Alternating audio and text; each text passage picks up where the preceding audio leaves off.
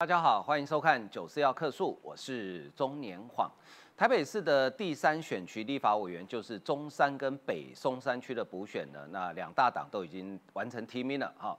可是呢，这两天大家在讨论一个焦点，就是黑道哈。过去选举我们常常讲说啊，抹黑抹黑抹黑。呃，国民党这次的战术升级，就是把人家抹成黑道哦，简称也叫抹黑，就是他说吴一农是黑道，然后民进党是黑道治国。那讲到黑道呢，国民党如果在国内说他是第二的话，大概没有人敢说他是第一了啊。所以呢，国民党的历史其实有太多跟黑道的关联性。呃，即使在好过去，如果我们不谈，我们就谈就是即将在这个月二十五号要进行的各县市议会的正副议长选举，有多少黑道呢？好，所以呢，今天民进党立法委员林静怡呢，他就提了一个建议，说要要不然我们来修法啊。修公职人员选罢法，反正有黑道前科，通通不准参选哦。看意思就是看谁怕谁嘛哦。我觉得大家可以讨论，就是说这个议题到底是一个负面选举，还是说他真的国民党真的很关心黑道参政的问题？哈，好，另外来看呢，就是呃，人民日报前一阵子呢，突然有一篇报道，就是因为江泽民去世嘛，哈，那他点名了呃台湾好几位政治人物有用口头上或是书面去哀悼江泽民啊。那本来嘛，就是即使我们认不认识江泽民哈，但是他也是一个知名人物，在中国历史上也是呃有名的政治人物。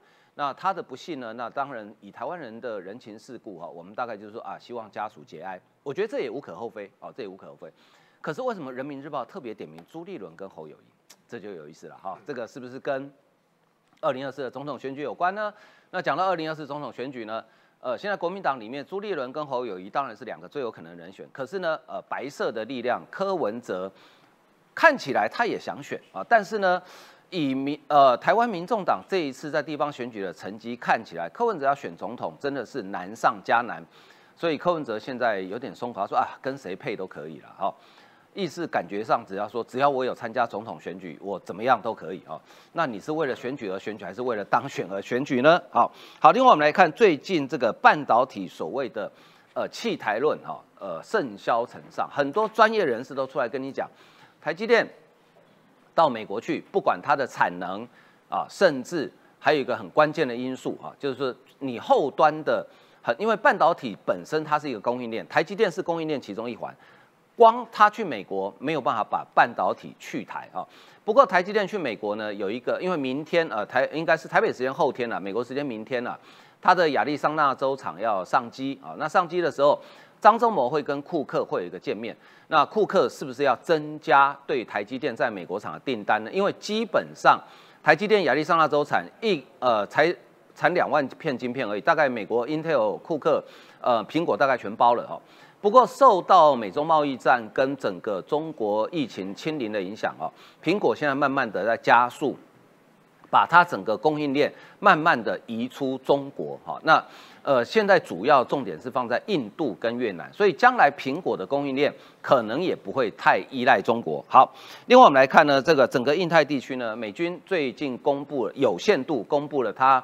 极机密的新一代的隐形轰炸机 B 二十一啊，那这个轰炸机有多厉害呢？另外呢，美国的国防部长有讲，他说绝对不会让北京重塑国际秩序。所以美国除了政治上、军事上、科技上之外呢，其实他也不断的在秀肌肉。最近美国的核子动力弹道飞弹潜艇呢，竟然悄悄的来到印太地区，而且呢，这个潜艇呢，它。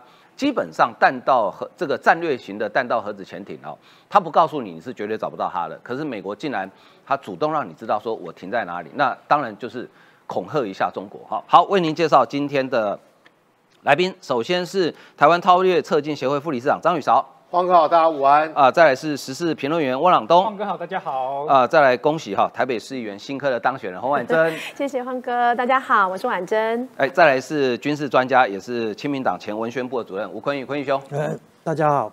好，那我们先来看哈，这个最近这个台北市第三选区啊，第三是立委的第三选区哈，先请教一下宇嫂哈。呃，最近呢是这个王宏威拼了命哈，要把吴一农抹成黑道。好，那这个选举真的有用吗？大家会相信吗？晃哥刚才虽然说不要谈历史，是不是？嗯。蒋介石是什么人支持的？青帮嘛，最大的黑道嘛。嗯。然后呢，这个孙中山革命的时候，哥老会嘛，洪门嘛，大家要搞清楚啦。虽然那是呢少林五祖时代的事情呢，但回到现实好不好？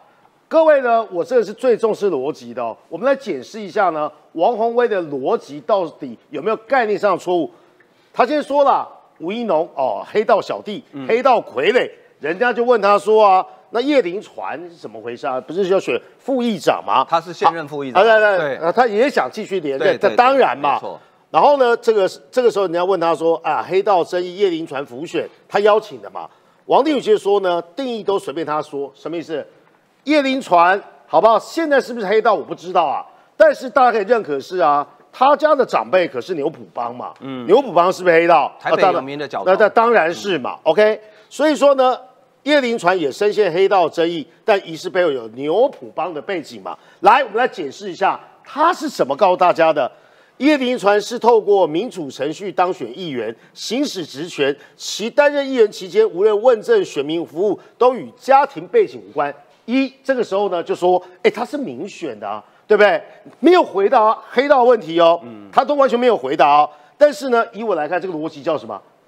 不好意思啊，这叫黑道漂白啊！你是告诉大家，黑道基本上国民党的的所谓的黑道，只要呢选出来之后呢，基本上啊，不论我这部分我没有意见啊。呃，行使职权，什么职权我是不知道了啊。我只知道呢，吴敦义时期吧，叶林传好像拉了万先生嘛入党嘛，哦，还发展组织嘛。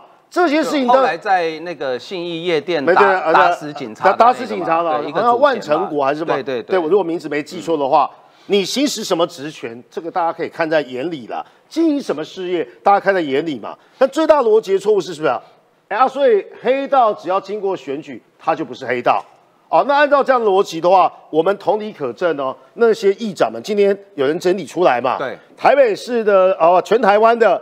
呃，柯文哲难得没说错了，但柯文哲说错的地方是啊，不止北台湾，好不好？全台湾，呃，全台湾呢，这些议长，呃，议长前提前前提是什么？一定是议议员吧？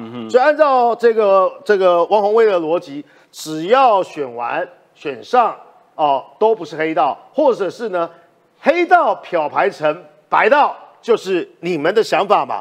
民进党内部握有主导提名。选举大权的中常委有黑道背景，呃，完全不同。我不知道这样的逻辑哦，各位可不可以理解，可不可以接受？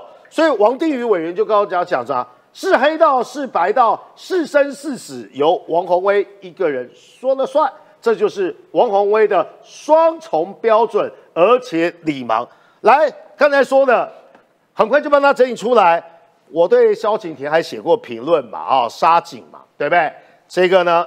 前省农会，现在中华民国农会呢重要的要角之一啊，萧景田、邱义胜，因为呢经营呢赌博电玩案哦，现在是桃园市党部的主委。我们知道呢，在南桃园呢，邱义胜很重要，本来很多人不认识他。哦。这两位都国民党中常委呃，国民党中常委，哎，呃，对，欢哥提醒我，哎，哦，对，中常委嘛，哦，中常委嘛，啊，叶林传嘛，王伟，你打开潘朵拉盒子都不知道，要讲黑道嘞。那我们就来用呢整理跟用客观数据呢来回应你所有说法。叶林团台北市议会副议长，牛埔当老大家族成员，国民党中央委员，前两个是中常委许修睿、黄国昌认证的嘛？对啊，四海堂四海帮堂主呃的堂主，新竹市党部主委。你看你们不是中常委，再不然就是议长、副议长，再不然呢就是什么呢？哦，新党新竹党部主委。市议会的议长自评专案被抓过，周东锦这个我我应该可以完全跳过啊。现在苗栗的这个呢县徽呢叫西瓜刀了，OK。陈建贤 哈，新竹县党部主委，新竹县议会副议长自评专案。何胜峰就是何胜峰是谁？论文抄袭说哈，我承认我就是抄袭的那一位。南投县议会的议长自评专案。潘一全南投县议会的副议长自评专案。沈宗荣，云林县议会议长枪击殴打公务，国民党中央要尊重各地党团自治。哦，面对这些人呢，就说这是地方自治啊，逻辑大概跟他一样。于少，沈宗荣以前还跟张荣卫在街上没错火拼过，火拼过啊？请问现在云林县长是谁？请问一下是张荣卫啊？张立善啊，张立善，张荣卫的妹妹，对不对？但是沈宗荣可能会这样回答。当初我是替天行道，对不对？警察做不到的事情呢，我帮打给嘎嘎西，啊，可以这样解释吗？对不起啊，这是我超意啊，他不会这样说。所以过去二十年的判决书我，发现呢，现任的二十二位议长，十九席是国民党籍的，其中十四位涉及涉案比例高达百分之六十三，又以贿选案最多，其实是贪污诈领公款，还有人是恐吓跟妨碍公务。哎呀，Hello，Hello，Hello，那个王宏威啊，还有呢，王宏威的好朋友徐小新们啊，这个是怎么回事啊？你要来站黑道？其实呢，很多人是隐忍不发。你们要开启这的战端，我们就选择直球对决，让全台湾呢有事之士，或是让台湾呢有脑袋的人知道你们现在到底在干什么了。好，那我再帮大家补充一个，这个线上比较年轻的朋友应该就比较不知道哈。呃，在座应该只有宇韶跟坤玉兄听过这个人郑太吉。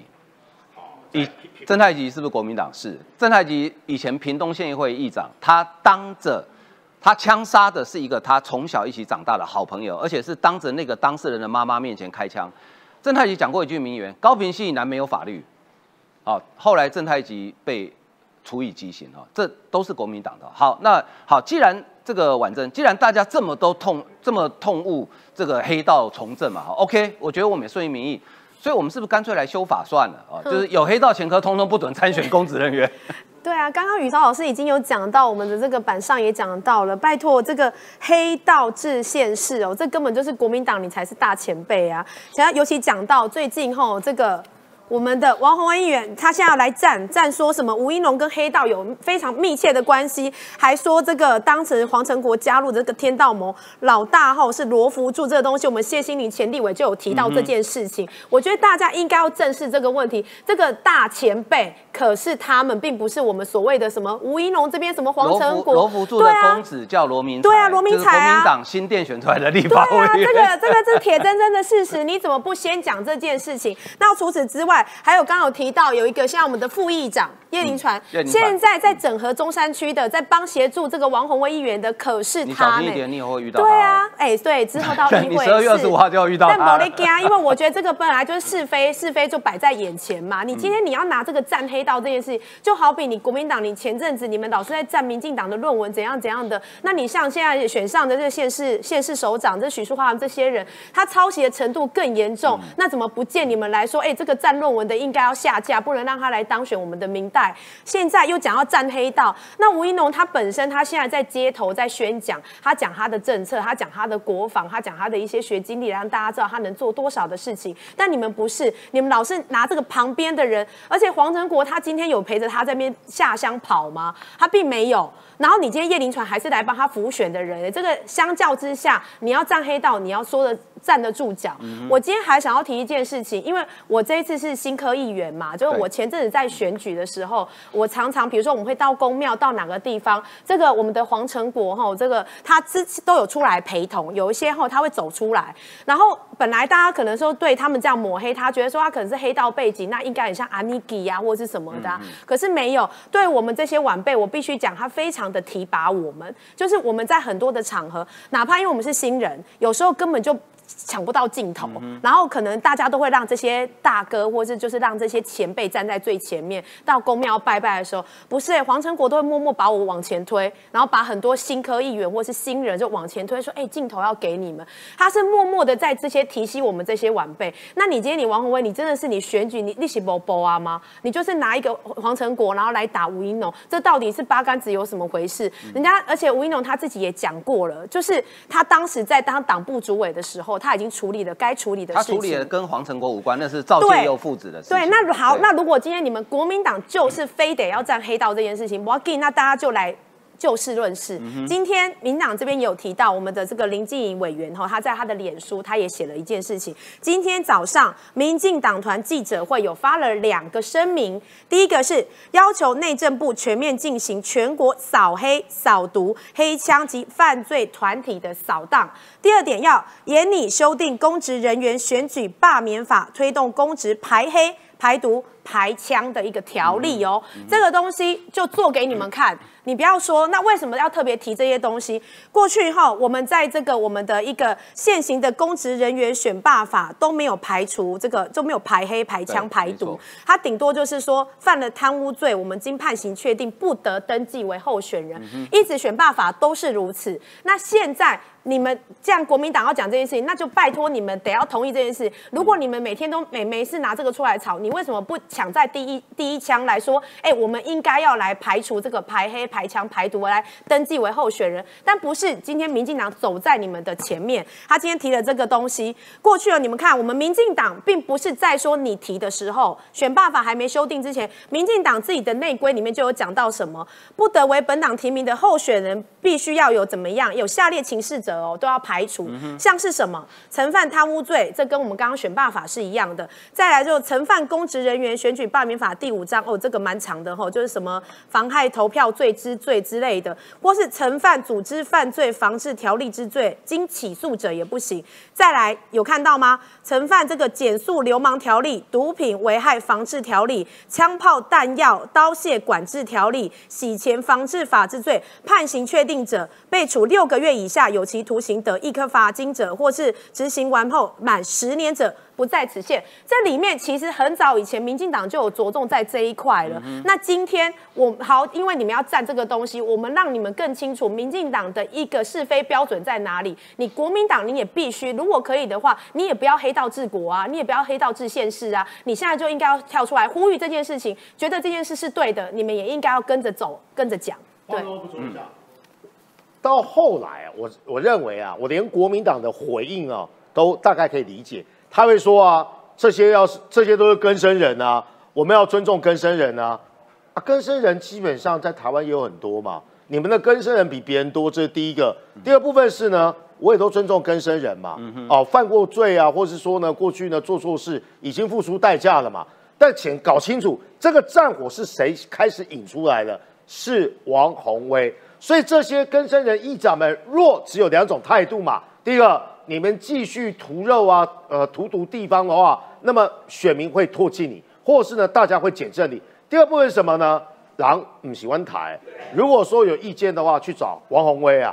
基本上国民党的逻辑很简单啊，呃，黑道参政啊。在国民党叫根生人，在民进党叫黑道治国了，就就这么简单而已，一句话结束了哦，就就反正就双标嘛哈。好，那接下来呢？呃，这个我是我是觉得，如果大家真的这么讨厌黑道，真的就来修法，因为反正现在两党都有排黑条款嘛，那就排除他无党籍参选可能性。好，接下来请教朗东哈，呃，现在大家都在讨论二零二四，对不对？好，那最近很多民调，这最新的是美丽岛电子报十二月三号公布最新的民调哈。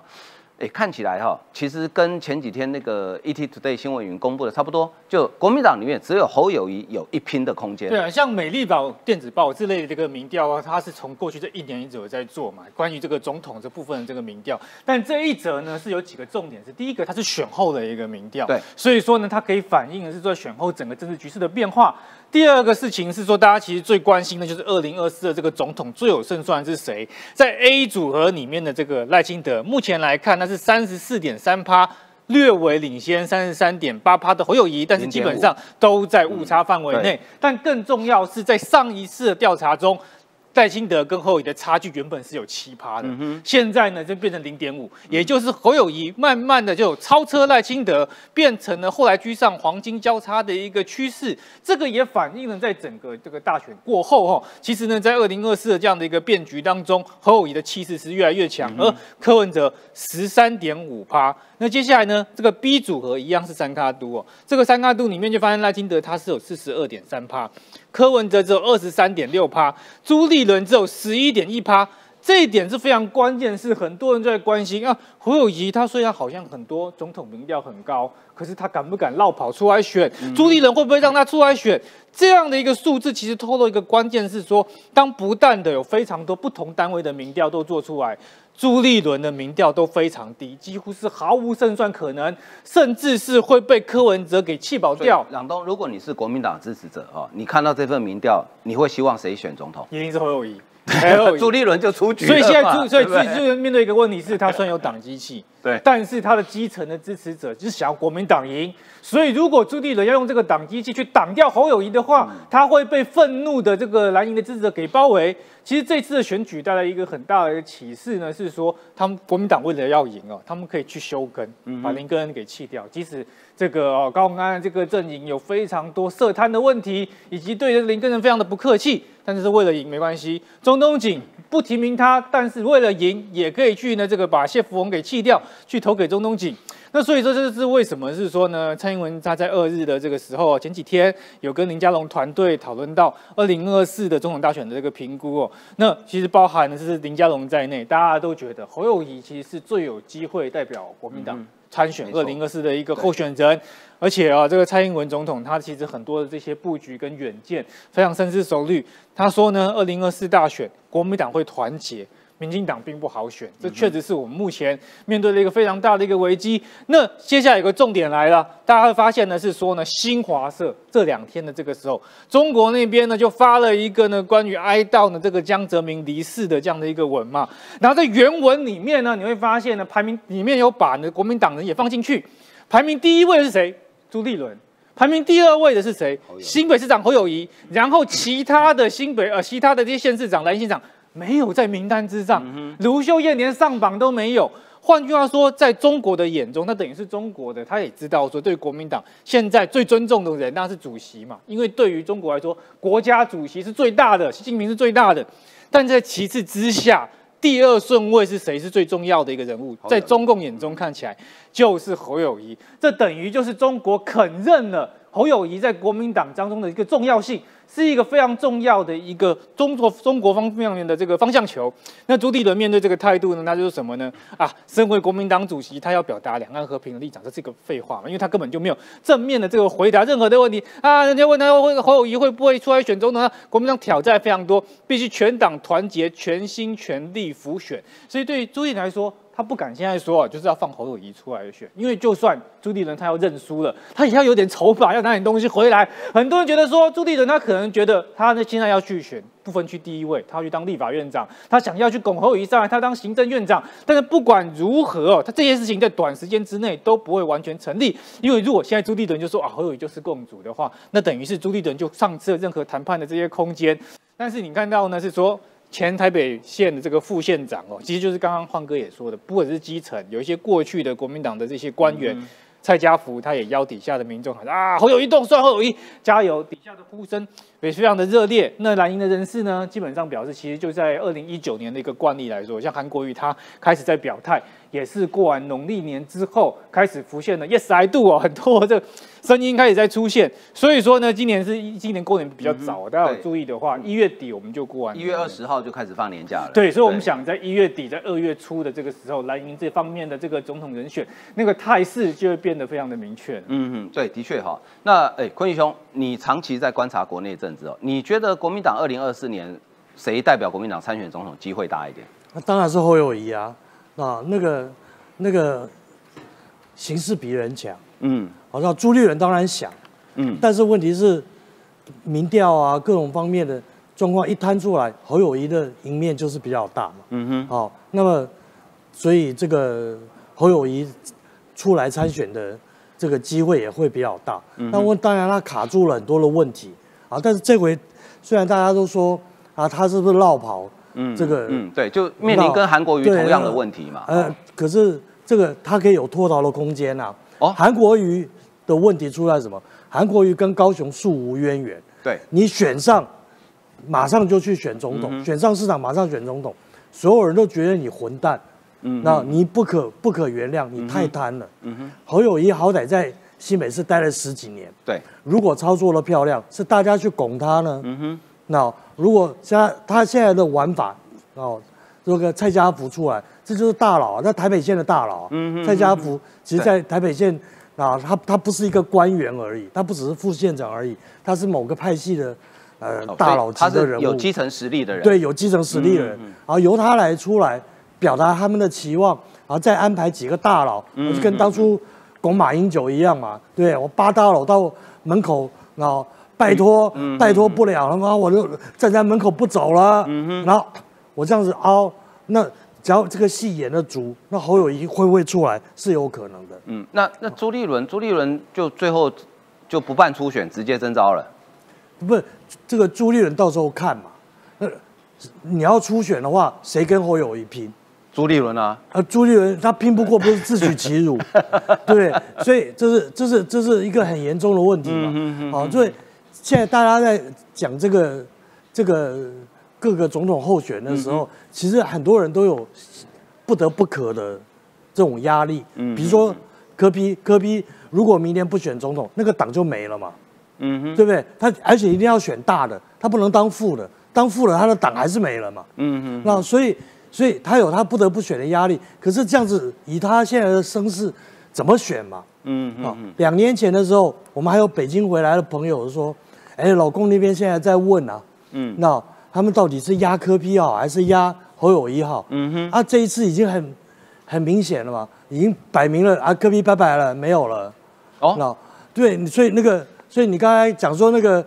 你看这个民调就十三点五，还不只是民调的问题，是你刚才后面那一张那个那个悼唁啊，江泽民完全没有柯文哲，对，没有柯文哲了。嗯，老公那边已经认定了，拜拜了，你拜拜了。哦，所以连提都不提他了。所以柯比很悲惨嘛。嗯哼，那柯比原来还想应招，对不对？然后应招不成，现在变刘英啊，刘英不成嘛，再下去就 就卡啪嘛。那然后所以他会，他现在的。他的现在的状况是越来越凄惨，所以他根本找不到自己的定位。嗯嗯嗯。好，那么侯友谊他其实是身价节节上涨。嗯。好，他只是说等一个出台的机会跟手段而已。嗯嗯。对，所以就看侯友谊要怎么粉墨登场。哈，好，接下来我们来看最近讨论很多的，这请教呃婉珍哈，呃半导体所谓的有没有弃台论的问题啊？有没有弃台论问题？我们先来看啊，因为明天。呃，美国时间应该是明天啊，台湾时间应该是后天，十二月六号哈。因为美国亚利桑那州的五纳米厂要这个机台要上机典礼哈，所以呃，目前确定拜登啦，美国的商务部长雷蒙多啦哈，他们都会去。然后张仲谋当然也会去，张仲谋会出席，然后拜登、商务部长雷蒙多以及苹果执行长库克，然后呢，他们就说哈，这个拜登跟库克。还有张忠谋十二六号会面啊，那外外国媒体报道说，争取台积电在美国生产更多晶片。这个时候呢，中国的媒体就开始叫嚣了，说：哎，台积电你到美国去掏空台湾，奇怪啊，台积电叫台湾机体电路，它不叫中国机体电，它不叫中机电，它要去哪一国关你中国什么事啊？你管太多了吧？就呃外籍的高阶主管发九篇推特啊，就把它呛翻了啊。中国人民政协报说，对台积电赴美设厂，抨击民进党把台积电变成美积电，好，还这个引前南委蔡正元的看法哈，结果当然就看法不一样。所以婉珍你怎么看？就是说这一波的操作，感觉从选前一直在操作所谓的半导呃半导体弃台论，还有台积电，就是民进党没办法保护呃确保台积电被美国人买走变成美积电，完全就是要破坏。台湾人民对于台积电以及对于现在政府的整个信任度，对不对？对对，刚刚荒哥，你刚刚也有提到我们的看板上这个有讲到吗？这几个重要的人，就是这个台积电在这个可能就是依据美国的时间，就是在十二月六号的时候，这个首批首批的机台就要到那边去设设厂。可这件事情对于我们来讲，其实台湾人来讲是非常荣耀的一件事情，但在中国大陆他们的眼中就是吃葡萄，然后在那边。很酸哦，真的是，我觉得不管我们做什么事情，他们就是意见一大堆啦。这个也不奇怪，因为一直以来，不管是企业或是任何的方面，他们都是这个样子。但是我们可以看到，这个历史性的一刻，在十二月六号，这个不管是啊，我们的张忠谋，我们的创办人夫妇他会到，然后还有拜登的美国总统，还有商务部的雷雷蒙多，还有苹果的执行长库克，可能都会到现场来。关于这个，就是已经是世界的一个一大盛事哦，大家眼睁睁在看这件事情，那更是把中国大陆。气得牙痒痒的，但是这个东西，拜登政府这么重视这件事情，而我们台积电也这样子在相应这件事情，可以看得出这个美国的晶片法案这个政策，过去有很多人在唱衰，可能他们在这个半导体并不是这么的强，但今天我们助他一臂之力，这个美台的关系又更加的提升，反而弱化了这个，就是就是更强化了这个中国在边缘的这个感觉啦。但是要知道说，哈，有人在里面就唱出来说啊，你之前不是说台积电就是我们的护国神？山呐、今天怎么可以把这一座山就直接搬到了美国去？但我相信，在很早很早以前，张忠谋到那时候本来就是预计要退休的时候，他也在很多地方，包括校园的演讲，他也有提到。我必须说，我们台湾有很多的企业家，很多的董事长，他们是非常的爱台，然后非常有中心思想的哈。包括之前这个曹新成董事长也对我们台湾非常的友善。另外，看到我们这个张忠谋董事长，他当时在交大曾经有一场 EMBA 的演讲，就有讲到这个成长跟创新的讲座，他就会讲到说哈，他任何的事情，大家也担心说，这个台积电的这些研发的这一些机密会不会就到外面去，而到外面去赚更多的钱，而放弃了台湾？他说不。会，他就是要跟留台湾这件事情，对我们来讲，我们是相信，而且我们认为，就是张忠谋董事长带带领台积电也会是如此。所以，当大家在讲这件事情的时候，其实应该要看他的内部。刚刚有讲到说要唱衰嘛，但。根本就没有这回事，因为我们的进程是非常的早。美国现在不过就是刚开始而已。大概台积电目前在美国亚利桑那州设成制程，它是要五纳米，五纳米对五纳米，然后将在今年十二月的时候开始装机嘛，然后预计量产时间是二零二四年，然后其预估的产量也不过就是大概两万片而已。那传出说台积电也有可能会扩厂，扩厂也不是坏事，但是进程还是在我们之后。它大概会导入三纳米的制程，这三纳米的制程大。大概是在他们有在筹备要二期，要积极来评估这件事情。那就有提到说，哈，张忠谋这个跟留台湾，对我还是要呼吁说，其实台湾人并不用这么担心啊。反正中国大陆就是整天会在那边唱衰嘛，导致刚刚有第二篇有讲到嘛，这个外籍的高管他就有讲到，就连发了九篇，为什么要连发九篇？其实因为舆论压力现在都很大，他如果这样中中国大陆这样洗脑式的这样子一直讲一直讲，也会影响台湾人，可能哎是不是会害怕自己的护国神山被搬走？所以他这九篇其实不外乎就是在说些什么，就是说，哎，我们台湾已经拥有了台积电、日月光、联发科这些全球顶尖的半导体的企业跟生态链哦，这些专业知识是需要时间来累积的，不是说你马上我搬过去了你就什么都都很厉害，要时间。而我们是从一九六零年代到现在是累积了多少的这个进程，所以其实真的没有像中国大陆在那边一直叫嚣啊，说啊，呃，在台湾哦，因为这个没有了半导体，我们就怎样怎样，没有没有这回事。台积电也不会发生这样的事情。很显然，就是中国大陆，他们就是很想要破坏我们跟美台的关系。要大家后真的不要上当。我们现在都是非常有智慧，相信台积电张忠谋他们更有智慧，知道怎样的一个投资，知道怎样的一个才是对台湾最有利的。某种程度，这也是在让台湾的世界能见度更加的提升，不会让我们说哦，在世界的舞台上被边缘化。的确哈，呃，这个中国媒体一直在唱衰，其实台湾也有一些政治人物跟媒体也在配合，说什么半导体去台论呐哈，呃，这个投资公司的副总哈，呃，他就讲，他说台积电亚利桑那已经成为中共的话题，每天都充斥着恐怖的叙事，例如美国正将台积电 TSMC 变成美积电 ASMC，这个 T 是台湾嘛，好，这个 A 就美国嘛，哈。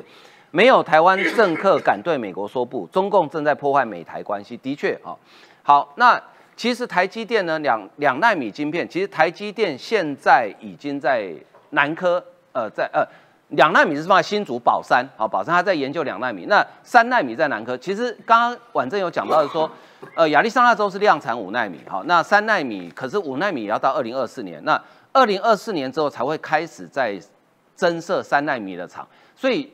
保守估计，美国亚利桑那厂的三纳米要量产，大概最快是二零二六、二七以后的事情。台湾明年三纳米就量产了，所以你你在担心什么？大家在担心什么？三纳米，台积电明年在台湾就量产了，所以根本不需要担心哈。两纳米晶片呢，会让台湾赚到全世界，要防中国挖角。台积电总共五万个工程师，大概五千人到美国，占比很低，就是万分之一嘛，呃百分之一而已嘛，哈。那美国五纳米厂呢，月产能两万片，二零二四才能量产。现在台积电月产能是一百三十万片，所以美国厂产能不到两趴，根本不需要担心，好，根本不需要担心。二零二五年全球只有台积电，好为消费性电子大厂量产两纳米的晶片，台湾经济无疑将从西方贸易获得巨大利益。反观中国，如果美国为首的出口管制继续实施的话，中国会面临长期挑战，因为中国或许无法取得任何七纳米以下先进的晶片。中期预料会挖角台湾顶尖人才，以利用台湾的人才来缩短先进制程的学习曲线，但是很难，因为你买不到机，你买不到机台。好，这个道理很简单。而且今天我刚刚在录节目前看到这个呃徐美华哈，徐美华是笔名的，她不是本名的啊。他是一位曾经在半导体业界待过，也在媒体界待过，也在学校教过书的人。他讲到一个关键，我们常常讲半导体，半导体对不对？半导体大概从上中下有分为 IC 设计、晶圆代工，最后还有一个封装测试。尤其现在因为呃纳米越来越小哈，三纳米、两纳米，那个晶圆那个封最后那个封装的技术越来越难。好，台积电的晶圆厂，就大家可能不知道，我也是看徐美华的脸书我才知道，将来它量产三纳米一个月两万片，那请问要不要封装测试？要嘛？那谁来帮他做？美国没有能力做，所以他只好坐飞机回台湾，请日月光帮他做。所以你根本不用担心这个问题嘛，哈。不过现在中国要担心的是，哈，这个再请教婉珍哦。中国要担心的是，苹果供应链要离开中国了。这个才是好笑的啊！你在那边 前面一直在讲说，哎，就是台湾的那个护国神山被搬走了。其实现在是人家才要离开你中国，哎，苹果要搬走了。对啊，是苹果自己要搬走，你才要检讨。而且苹果对于这个整个全世界的经济体系来讲是非常的重要嘛，大家都知道。所以呢，今天这个大家就看一下这个《华尔街日报》，也算是一个非常有权威性的报道。他直接就有提到这个大标题，就讲到苹果有计划的要将生产移出中国。大家有看到这个标题？对。对，那你中国还在那边讲东讲西，讲台湾要倒了，你自己才是有问题吧？那为什么这个前提之下，就是因为前阵子这个就是在在十一月下旬的时候，在这个红海这个郑州厂有没有？他们就发生了一些抗争，对，里面的员工有数十万、三三十万人吧，非常对非常多的人。然后因为有这个工作津贴上的认知问题，然后新旧员工他们这个住宿的一些疑虑的啊，最重要的就是疫情这个。封闭式的这样的一个生活，导致他们其实不是只有这个，就是郑州这边发生这样的问题，是其其实整个中国大陆内部现在是非常混乱的，所以导致说吼这个问题就发生了这个红海这件事情，让这个国际这个苹果来检视说，我到底还能不能把这个厂就是压压住在这边，我能不能？如果我压在这里，如果你们发生这样的事情，我会不会全面就倒了？所以他们现在就开始有对外讲说，可能就要把这个计划来移出，那可能要移。到哪里可能是印度或是越南？其实这件事情。在我看来，并不是说只有苹果有这样的状况，因为疫情这件事情已经发生好几年了。其实陆陆续续里面哦，只是他们那个像闷烧锅一样，很多事情没有爆出来。但后续这最近新闻都爆了很多，他们因为疫情封封闭的关系哦，很多都已经有那个新东新诶那个什么呃，就移到比如说刚刚讲的这个印度啊，印度对，有一些东南亚的国家都陆续过去了哈。这个公司后里面就有讲到说，呃呃，苹果供应链他们也讲说，这个东西可能这个企业还是会。在这边，但未来可能就都是会移到外面去。对于这件事情来讲，吼，其实说真的，我觉得中国大陆他们才是应该要去好好想一想，因为这个东西有讲到这个产能的问题。经济面来看，苹果这个 iPhone 十四 Pro 还有这个。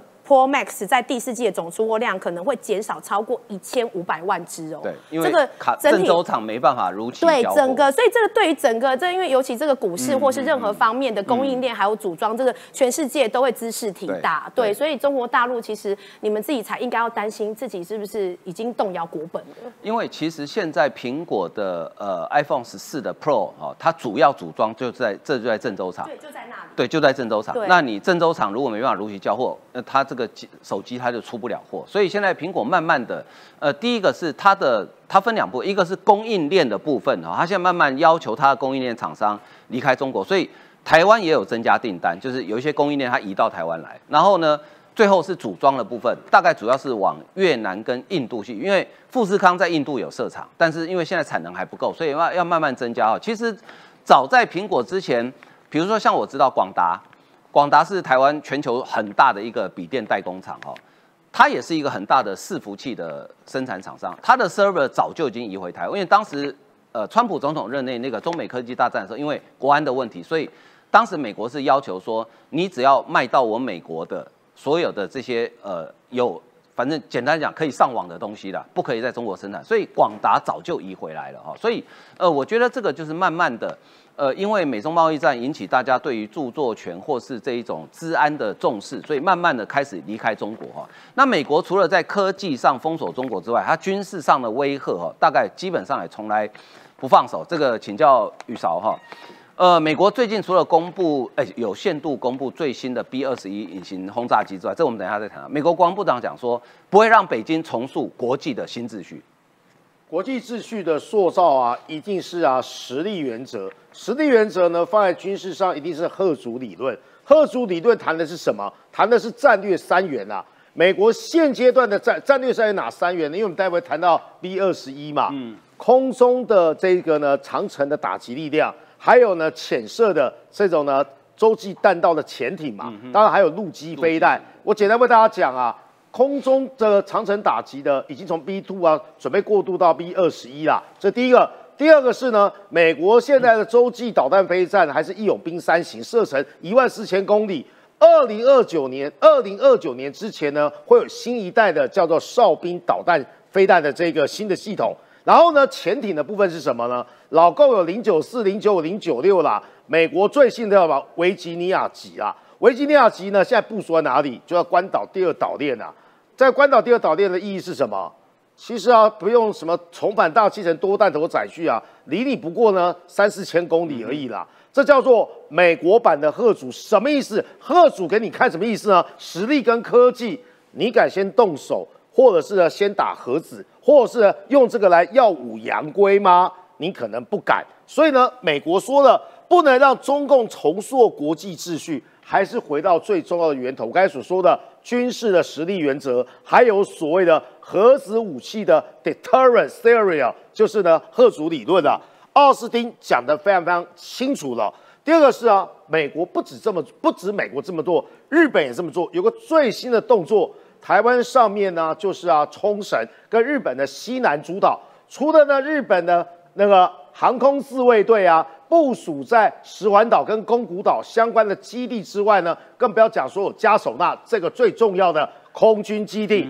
现在呢，陆上自卫队现在即将成立所谓的冲绳防卫集团。冲绳防卫集团前身是什么呢？也就是陆上陆上自卫队的第十五旅，前身叫做第一团呐、十五旅呢，大概拥有呢两个团的兵力，但是呢，它要把它提升成师级。各各位了解哦，日本的这个师哦，陆陆军的师啊的编制啊，跟我们传统的认知的师是不一样。传统陆军的师啊，一定是一万人以上啊，没错可是呢，在日本师级是七千，或是呢变成一个加强旅，介于师级之间哦，大概是三千到三千五左右。干嘛呢？增加他的后勤补给跟呢这个呢超前打击的能力。所以呢，这针对谁而来？你不要说针对东海啊，针对钓鱼台而来啦，针对什么？针对台海情势而来。我跟你讲，陆上自卫队第十五旅要扩大规模，以配合配合日本政府推动的西南地区的防卫体系强化。所以说呢，第十五旅在那霸市驻地增派部队，完成组织重建。这个完成的标的呢是二零二七年。各位为什么要是二零二七年？因为老共老是说，或是美国智库老是评估说呢，他希望二零二七年。会动手，或是呢这个时候呢两岸的军力对比呢可能发生倾斜，所以呢美日跟台湾不断在做一件事情时，这个倾斜是不会发生的，不论是什么军事跟科技的力量跟政治的承诺啊，这是日本在做事。那现在呢，我们来看看还有什么？对付啊中俄超高音速的武器，美日离联合呢研究拦截器。各位啊，之前有介绍过所谓的 Super 哦，这个武器啊很难拦截，为什么？因为呢，它如果不论从空中啦，我上次说过，只有美国有办法从空中发射这个极音速飞弹，然后呢，中国跟俄国会从路上呃从路上发射嘛。拦截点最容易的地方是在发射，因为速度最慢。慢只要它进入轨道，它会像波浪状一样，像冲浪一样，而且呢，基本上是很难拦截。掉下来的时候，重力加速度啊，十马赫以上。所以这个拦截点哦，最简单的方式啊，第一个上升阶段最好拦截，还有呢，刚开始呢还没有呈现呢冲浪状的时候呢，这个时候比较好拦截，也就是呢我们所说的标枪飞弹。该计划是为了能够在武器下落到你看我刚才所说的无法应对之前呢，在滑翔阶段呢就加以拦截。其实上升阶段的重要拦截要靠什么？要靠呢飞弹拦截系统啊。OK，所以俄罗斯已经部署了这些中国东风式时期，据开始已经服役了。这是一种呢能够携带 HGV 弹头的弹道飞弹。所以我为大家做了科普了。上升阶段还有在滑翔阶段是最容易拦截呢极音速飞弹。等它呢重力加速度要掉下来的时候呢，超过十马赫，那个你这时候做一道防线啊，叫爱国者导弹哦，它的这个拦截的命中率相对就会较弱嘛。这是呢演绎的部分。好，这个叫矛嘛，啊不，这叫盾嘛。那这个就叫做矛。世界上第一种呢真正有意义的第六代逆中战机。目前 B two 啊只有二十架，但是呢，美国要打造呢一百架的 B 二十一，这个设计可以发现，记者看的时候从正面看，然后呢，美国国防部所发布的新闻稿说啊，没有人可以从正面呢看出它所有轮廓。废话，因为它的解体面积啊是非常非常小的，看起来像一个飞碟哦。对对对，如果你从正面看啊，其实很长得很可爱。我们有那个侧面的图啊，它长得有点像啊那个夜宵。就是猫头鹰，猫头鹰，对不对？它的个造型像夜宵，这个呢是结合呢所谓的 B two 现有量产的技术，还有呢过去呢 F 三十五，F 三十五跟 B two 啊，过去的观念是什么呢？造价太昂贵，妥善率并不高，而且啊逆中战机最主要关键是什么？在它的涂料跟蒙皮的部分。美国掌握的呢比中国跟俄罗斯更先进的逆中的这种。主要是啊，截面积很小吧？哎，它不是说真的看不到啊。小波，我雷达上，我这还不是看得到。对，各位要了解在雷达上，因为它的涂料蒙面还有结的结体的面积非常小，看起来可能像是鸟一样，所以说你无法辨识，这叫逆中的概念嘛。所以说呢，B 二十一的突击者哦的轰炸机呢，在十二月二号公布，重点是什么？这不是只是一种逆中的轰炸机，它扮演什么多元？多功能的这个载体用途平台，你看它不是单纯轰炸机哦，它可以用作重要的电子弹情报，还有监视跟侦查、通信中继。所以说呢，未来 B 二十一除了做攻击用，它简直就是一个呢小型的 C4 ISR 飞在空中中，已经取代了传统的电侦机，我们说的呃 KC 一三五啦、RC 一三五等等。所以呢。为什么要秀肌肉？你射过来的最新武器，我都把它打下来。我的东西飞到那地方，你看不见。还包含呢，我部署了最新的核子弹头，还有呢核子战略潜艇。我刚才说的维吉尼亚级，或是呢新型的哨兵级的导弹飞弹，这个呢就是有效的核主了。的确，哦，这个是 B 二十一是最新的美国的核子，呃，不，不是核子，就是一般的逆中弹。坤兄，你要补充？我补充两样事情。前面讲到那个，呃，日本的那个西南防卫队，冲绳防卫对冲绳防卫冲绳防卫团，大家不要忘了一件事情，日本之前才宣布一件事情，嗯，好，他在西南地区，他准备要部署一千颗导弹，对，啊，中长程的中程跟长程的导弹，那很明白了，他就是要守宫古这一条。嗯，第二个讯息，那呃，这个。日本它最近在在发出来，它大量发展无人机队，那然后无人潜艇，然后无人这个水面舰只，那那要做什么？也是防止中国大举出这个公古海峡。海峡嗯。第三个讯息，那我们把台湾放中间，假设台湾是这个水平，嗯哼，那我们北边叫公古海峡，我们南边叫巴士海峡。巴士海峡的另外一另外一个的管制的区域叫做。这个菲律宾。对，那最近又有一个讯息，就是美军开始重返苏比克，嗯嗯，重返克拉克，嗯，那也就是说，美国人现在已经把在这个两边把这个两个海峡掐死了，对，那他就是不让你中国出来，嗯嗯嗯，好，这个是大家要注意，战略形势上面是这个样子，嗯嗯好，所以大家不要一天到晚听那个谣言哈，说什么青年就要上战场，不会啊哈，还还没有那么惨啊，在上战场之前，人家要先过海。可能在海上就不见了。好，老美已经做了个打算。好，那台湾可能是被他当成饵了，这心里面有点不舒服。啊，但是他也没有想要让你的饵就真的被吃掉。好，那个那个他准备把老公的海军诱出来，啊，海空军都诱出来，在台湾海峡就把它处理掉。嗯嗯好，那么第三个，刚才讲到 B 二十一，好，跟 B two，好，那其实美国急着去发展 B 二十一这件事情，最主要是成本。因为我一个大家要知道一个概念，就是说我武器不是光先进就好，那有时候它先进到它太贵了，对，对，对不起，我没有几架，我就没有量。好，就像二次大战的时候，最好的坦克叫德国虎王坦克，对虎形坦克对对。只有五百辆，因为太贵了。太贵，而且太复杂。嗯，那那个俄俄军跟这个呃俄军 T 三是普普通通，那个上面那个那个油漆都乱七八糟，哇就开上去打烂就算了。嗯哼，然后美军的血曼也是一样，啊，粗制滥造，然后每个都生产了五万辆，嗯十万辆坦克打你五百辆，我怎么会不赢呢？嗯那那概念是这样，所以军事的东西它一定要有数量。嗯，那 B two 当初发展的时候是一主要发展年代叫一九九零年代，嗯哼，那时候苏联已经不行了，，对，所以美国那个军方发展这个战斗机是为了继续研究，不能中断，嗯哼，啊，那怎么办呢？那就把单价拉高嘛，哦，什么东西都很都很贵，都塞起来，这样军火商才能活嘛，哈、啊，所以我不要生产很多架，要不然我研发单位就解散了嘛，对这些人都跑去卖鸡排怎么办？对不对？我叫不回来啊。那所以他把它养着，好，弄弄了单价很高。嗯可是这个东西弄了单价很高，很难维护，那它就不实用。所以到了二零一零年左右，那那个美国人发现不对劲了，老共这样噼里啪啦啪追上来了。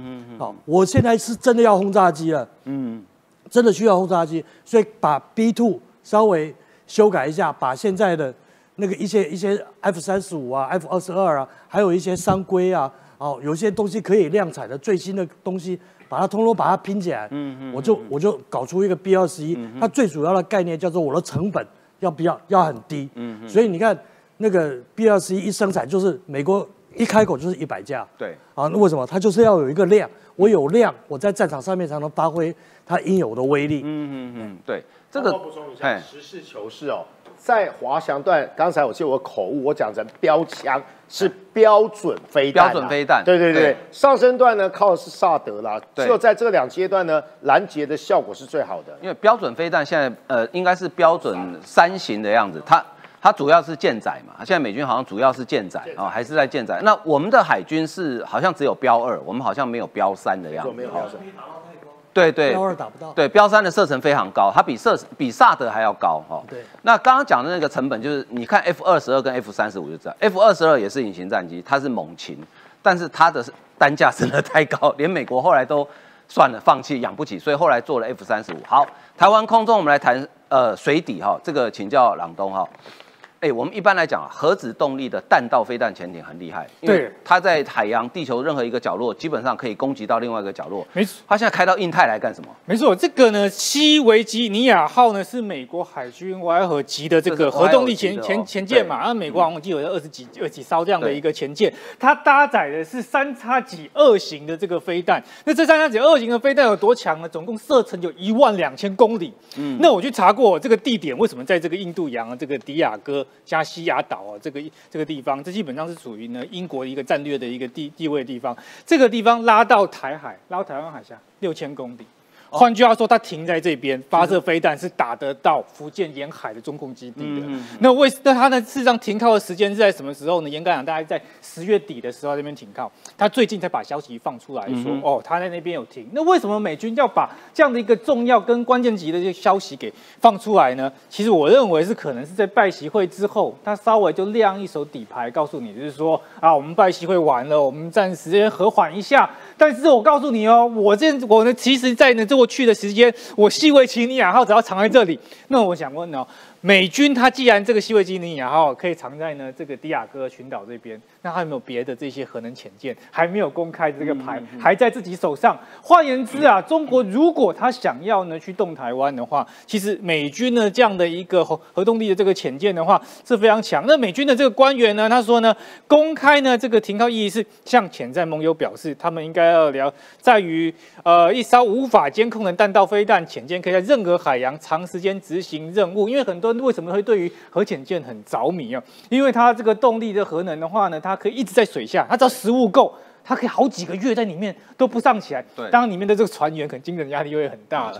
哎，但但是事实上它在潜在里面，而且它可以发射哦，这个所谓的这个核导弹。刚刚讲的这个三叉戟二型的这个飞弹，射程又非常长，跟前面宇哲老师呢所提到的这个三位一体是其中的一个非常重要的一个环节。那它的精准度稍微输给弹道飞弹一点点，但是基本上已经很接近了对。核弹来讲，差个五公里其实没差了。对啊，所以说这是一个非常强力的这个武器。那与此同时的话，日本也在发展哦，它在发展什么呢？它在发展呢，呃，它是这样讲啦，设下跟扫除水雷的无人。潜航器，那日本对于无人机啊或者机器人一直都很着迷，所以他们花了非常多的这个预算去做啊，因为他们就有一种机器人的浪漫嘛。小时候去看那个机器人的动画，然后长大去当机械系的这个工程师，然后去做相关那个军武。那这个无人潜航器呢，它呢是在说呢啊，确保东海地区的海上跟海下的这个优势啊。那它的这个说，就这基本上的官方的一个说法呢，是说它是要去扫水雷的。是侦查的这个成分居多，但是呢，它到底有没有一个攻击的一个性能？当然一定是有，只是它不会对外很公开呢去讲。它目前呢，在呢在之前的时候啊，有用一个朱雀号，就是改造呢一架货船呢，一个货运船，然后呢在东京港那边呢试着去航运，用他们这样的无人技术顺利的通行。那如果说在海面上的一个货船哦，在这个无人技术都能够在东京港这个行动的话，海面下这个潜舰，这个无人的这个潜舰，它的技术上基本上来讲已经算是相当这个成熟了。然后这边还有更神奇的一个黑科技，这个看了之后也让人觉得很兴奋。美军正在开发从鱼雷管发射的这个无人潜艇，这一这。这个意思是什么呢？就原本鱼雷就发射出去是攻击敌方的这个潜艇嘛，对对，或或者攻击敌方的巡洋舰啊，或者是这个航空母舰。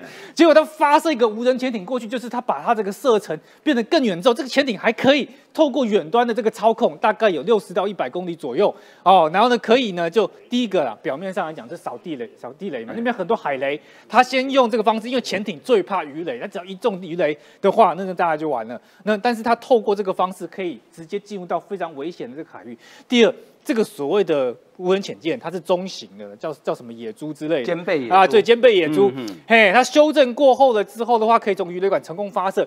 目前的技术是没办法回收啊，可是基本上在打仗的这个时候啊，你能够发射很也很强。那为什么没办法回收？就它没有办法精准的无人导鱼雷孔回回到这个鱼雷孔，因为鱼雷孔钻回来其实不大对，欸很小，像投篮一样啊。你等于是呢，这个过去整个篮球场要投篮很难投得中，对但是它发射是射得出去的，只是回不来而已。那这个是技术上面，这个让人觉得很兴奋了。那也包括呢，是说现在其实我们台湾也很厉害哦。我们台湾这个汇龙专案有编造这个三十六亿哦，去编造大建造大型的水下无人载具的这个测试平台。它呢这个里面呢有两具鱼雷管控制装置，然后你而且有二到四人的空间，也就是它里面可以放人，也可以不放人。然后呢，这个有意思是说，这个鱼雷管控制装置的意思是，它到底能不能够直接发射这个飞弹？它发射的攻击性能到多少？目前国防部会说这都是机密啦，因为呢，因为这个两岸关系的话，避免有一些敏感嘛，所以我们不能够跟人家说哦，我们这个飞弹射得很远，但基本上它在于扫雷的部分的功能是一定有，那这个也是非常值得这个期待。那另外一个让人觉得兴奋的这个有趣的消息呢是。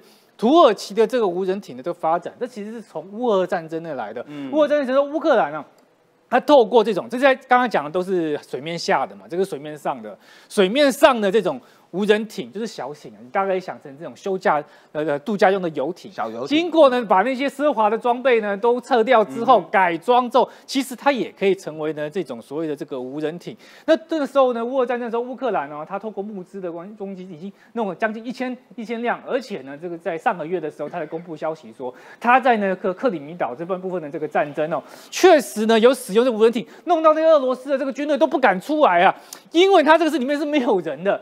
那个俄罗斯的那些呢，这个大型的这个舰队群啊，全部都是有非常多这个船员在上面，就是不没有命的关没有命的对抗的这个埃及生命的，所以双方一打下去之后呢，变成在克里米亚的封锁上面，乌克兰获得了这个奇效，所以土耳其呢相关的这些公司啊，就非常多呢这个订单呢就陆续的这个融入，我看到它的这个效果。那中科院呢，我们自己的哦也开始公开了自制的勇武专案的遥控把船啊，就是我们自己也会做，因为其实台湾做游艇本身是非常强。对，他现在这个中科案的这个方式说，把原本民间娱乐用的这样的一个游艇，然后是不是有些技术上的一个调整跟整合的之后，鼓励大家平时就是有一些比较平价的民间游艇，但是如果真的遇到战时的时候，它经过一些改装跟整合，它用一个同样的一个平台，像现在开坐车子都有那个平台嘛，共享这个平台可以减少这个成本。现在它开发的也是呢这样的一个所谓的一个公公共的一个平台，它的可以作为民间之用，也可以作为军方的这样的一个无人艇之用。那在实际上战争的时候，它可以达到以小及大，以多及少。为什么说以多及少？因为它数量可能是很庞大，因为它做出来成本低上面没人。对，上面没人可以做几百台。那中国如果一些比较中型或大型的船舰要过来的时候，这就可以发挥不对称战争的一个奇效了。所以帮我补充一下啊，战争的变化真的非常快。刚才汪朗东讲非常好，我就跟呢这个我们坤玉兄呢这个互为示意一下。二战的时候有类似的武器，什么意思呢？意大利海军呢是人骑着鱼雷，但是命中目标之前呢，直接呢可以往后甩，还是有生存几率，战果非常好，因为鱼雷从水面下攻击有效果嘛。二战呢，日军有两款武器啊，但是自杀武器啦，放在这个潜水艇上，然后呢直接发射出去的叫做回天，但是要回天到回天乏术，对不对？因为你那个那个耐波性很差嘛，嗯，你以为是从呃呃潜艇上面发射出去嘛？哦啊，那个那个特工武器叫做回天，这个呢，过去如果读过战史的话呢，这叫正阳。在台湾呢，有这种小型的正阳的鱼的这种呢快速的艇也是一样哦。虽说呢，在最后一刻啊撞上去之前，你可以跳脱的，可是那个速度太快，精准性太差。可是呢，科技日新月异，过了七十年之后，无人艇、无人舰都已经变成了常态。一方面尊重人性呢，一个一方面呢，这个打击的这个精准度更高。从过去意大利海军的这个无人呃有人骑鱼雷的，到日军特工的回天跟正阳，我们见证了科技跟战争的变化。哎，坤义兄，我要补充。哎那个正阳哈，我们补充一下，如果你到那个台湾海边哦，某些台湾海边会有一个莫名其妙的山洞，啊，前面有一块沙滩，嗯哼，好，那个山洞通常以前都是放正阳的，哦，哎，所以那个都是以前日军基地，有些里面还有钢筋水泥，嗯好，那个那个我们以前去考察过，那蛮有趣的。嗯，那大家现在对于因为乌俄战争的关系啊，所以对于无人载具或这个无人机、无人什么无人呃无人舰啊，什么东西啊，都会起了很大的想象。嗯啊，其实状况没有大家想象的那么容易。嗯好，你的敌人，好，就是俄国人。一开始是被那什么 TB two 啊，什么东西对吓得要死，被炸得乱七八糟。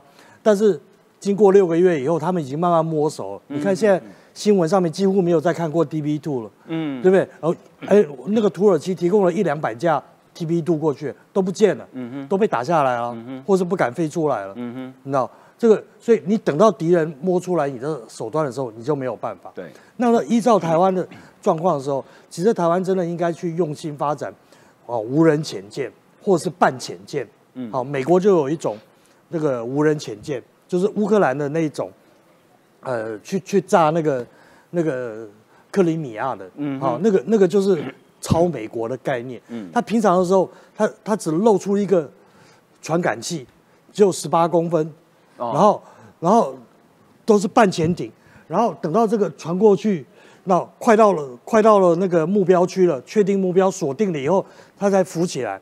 为什么浮起来？它以四十五节高速，哦就跟那个快艇一样。啊，跟那个快艇一样。这个我们那个走私的那个黑金刚对有没有？对对对好，那个四十五节，哇，这样子在水面上这样冲过去，你根本来不及挡它。嗯啊就而且里面有将近呃五百公斤到一吨的炸药炸药放在里面，撞上去那条船就残了。嗯嗯嗯，好，这这种东西其实是我们应该去去去发展嗯的。其实我我我我我我很赞成那个李总长哈，他书里面的有一句话，就是我们台湾很多东西没什么东西叫国，什么东西就要国造，那其实不见得。嗯好，我们中科院能能能力有限，好，你不要让它贝多利分。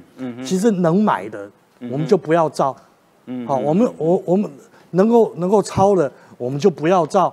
嗯哼，好，那么那个那个那个 我们真的要自己造的东西就专心造，嗯嗯，哦，这样子缩减，然后集中火力啊，就好抓住我们真正要的东西，嗯嗯，好，那才是我们这个国家科技呃或战备发展它应该走的一个路线。的确的，就是把有限的资源集中在我们最需要的地方。其实自从人类有战争以来哈，这个矛与盾的战争它从来没停过啊。